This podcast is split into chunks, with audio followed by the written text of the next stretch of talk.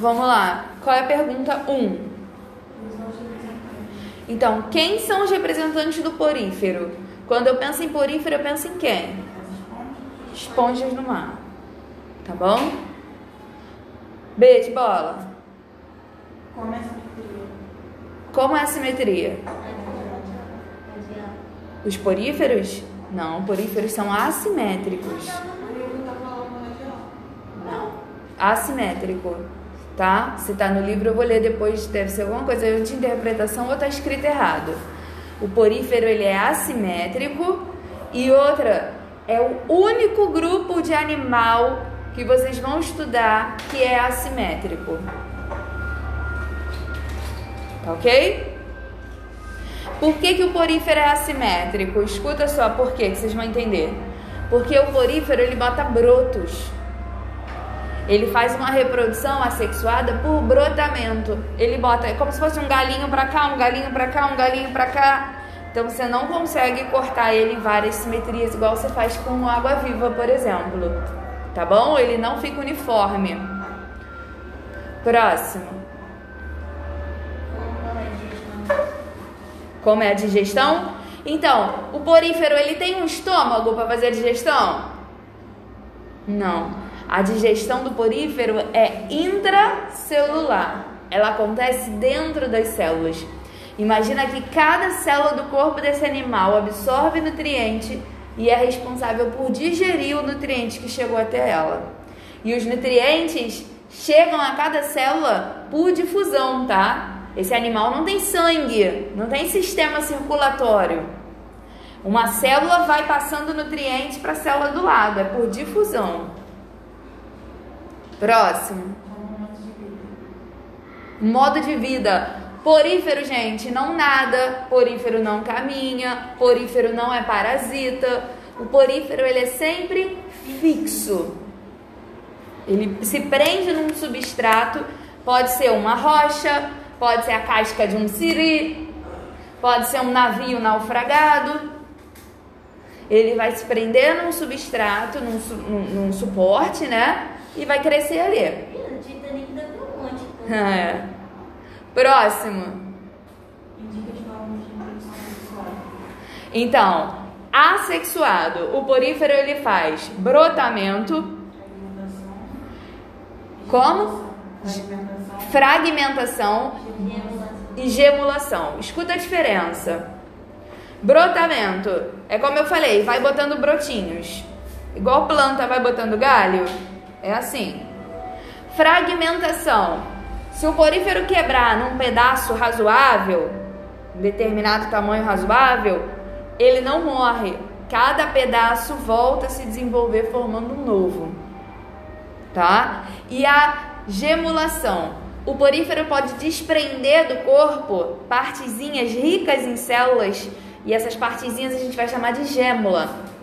Essa gêmula é carregada pela água até que ela cai no ambiente que ela acha adequado e começa a crescer a partir dali. Gemulação.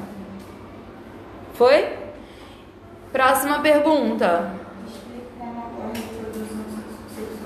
Asexuada. Então, olha só, a fecundação nos poríferos ela é interna. O macho libera os gametas na água, esses gametas vão sendo carregados até que, por acaso, eles não nadam de propósito, tá? Os gametas, por acaso, estão circulando na água e entram dentro do corpo da fêmea, entram por dentro dos poros macho e fêmea em todos os animais, lembra que a gente falou?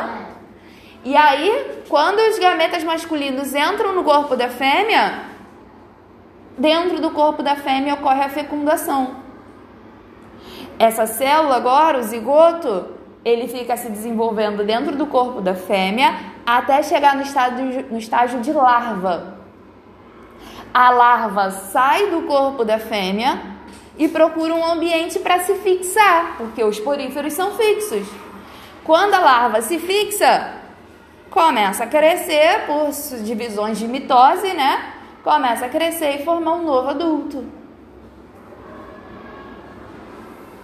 Próxima questão. As partes do corpo, né? Então vamos lá. Qual o nome do 1? Um? A barriguinha do porífero. Átrio. O 2, ósculo. O 3, porócito. Ou a gente pode falar poros também, tá? O 4, ninguém fez? O 4 é o amebócito. O 5, uma célula do porífero que é flagelada. Não acharam o nome de 5 da célula flagelada? Ela é a principal célula do animal. Já vi essa questão em vários. Não. Espícula é o 6. Espícula é o 6. Essa célula flagelada é essa aqui, ó.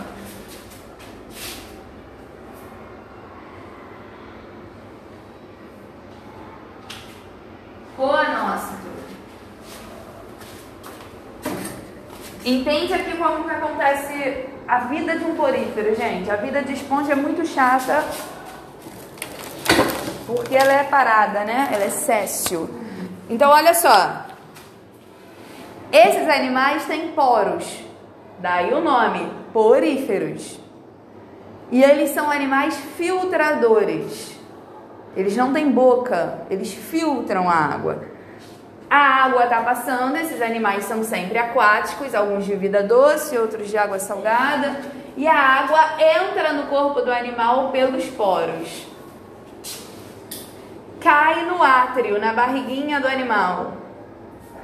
Quando a água cai, a água cai com os gametas masculinos para reprodução sexuada, com nutrientes. Esses nutrientes vão ser absorvidos pelas células que vão fazer as suas digestões. Cada célula vai fazer a sua. Tá bom? O corpo do animal inteiro é cheio dessas células. E depois que a água chegou no corpo do animal, ela sai pelo ósculo. E o que direciona a água para a saída são esses flagelos. Esse animal ele é rico em células flageladas, como se fossem cílios, que ficam batendo o tempo inteiro. Então direcionam a água para a saída. Tem um vídeo no YouTube que um cara chegou, um mergulhador, né? Chegou pertinho de uma esponja e abriu um galão que ele levou junto com ele no mergulho, que era um líquido fluorescente. E você consegue ver no vídeo que o líquido fluorescente, tipo assim, aqui está o mergulhador, ele abre o galão com líquido. Em poucos segundos o líquido começa a sair da parte de cima da esponja. Quer dizer, esses flagelos eles fazem um movimento que pressiona a água a entrar e depois direciona a água para a saída. E desse jeito, o animal consegue reter as células gametas para se reproduzir e os nutrientes. E também a água vai embora com as excretas.